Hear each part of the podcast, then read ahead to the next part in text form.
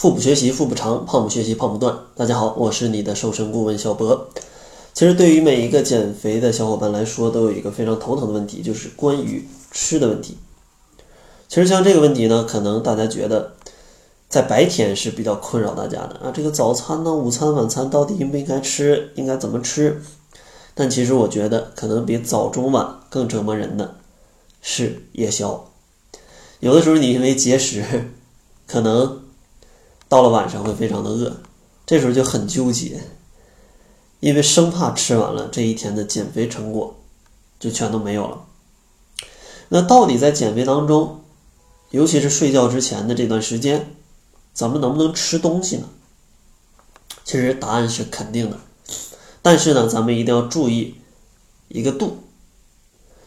那怎么注意这个度呢？今天我就从三个角度来分别给大家讲一讲，就是从吃什么、怎么吃以及何时吃，来给大家提一些建议。其实关于吃什么啊，在这个睡觉之前想要吃什么的关键词呢，大家注意叫做低脂、高蛋白、高膳食纤维。其实无论你是增肌还是减脂，在减肥当中都要注意这样的原则，就是低脂、高蛋白、高膳食纤维。咱们一个一个来讲吧。先来说低脂的食品，其实像低脂的食品啊，推荐的就像一些蔬菜或者是水果，它们都是比较低脂的，像西红柿、黄瓜、苹果啊这类的食物。它们的热量都很低，而且饱腹感比较强。对于正在减肥当中的小伙伴，来吃一点儿是完全没有问题的，哪怕就在睡前来吃，也是没问题的。因为它们的热量啊，真的是一百克，这个热量只有二十到五十大卡，而你吃个一两百克，相信你就不会饿了。然后第二个推荐的。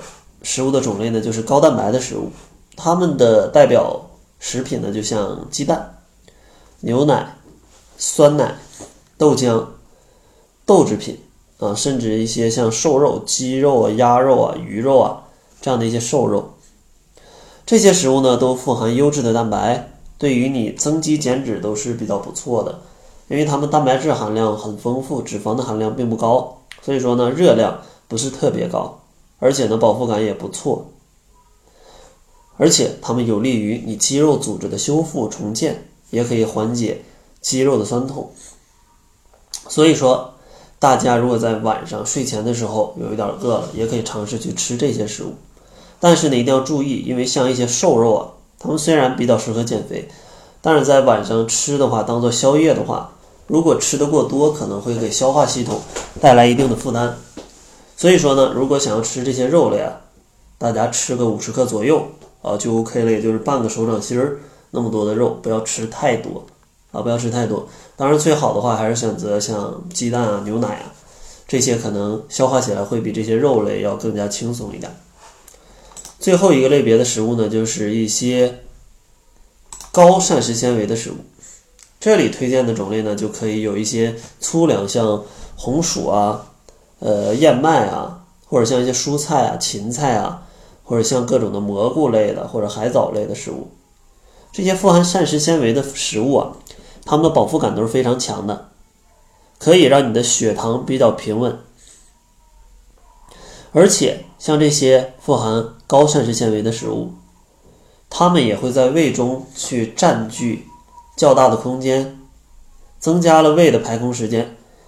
使人产生饱腹感啊，也能减少热量的摄入，所以说是非常适合在减肥当中来吃的。那像这些食物，应该用什么样的做法来吃呢？其实关键的做法就是煮跟蒸。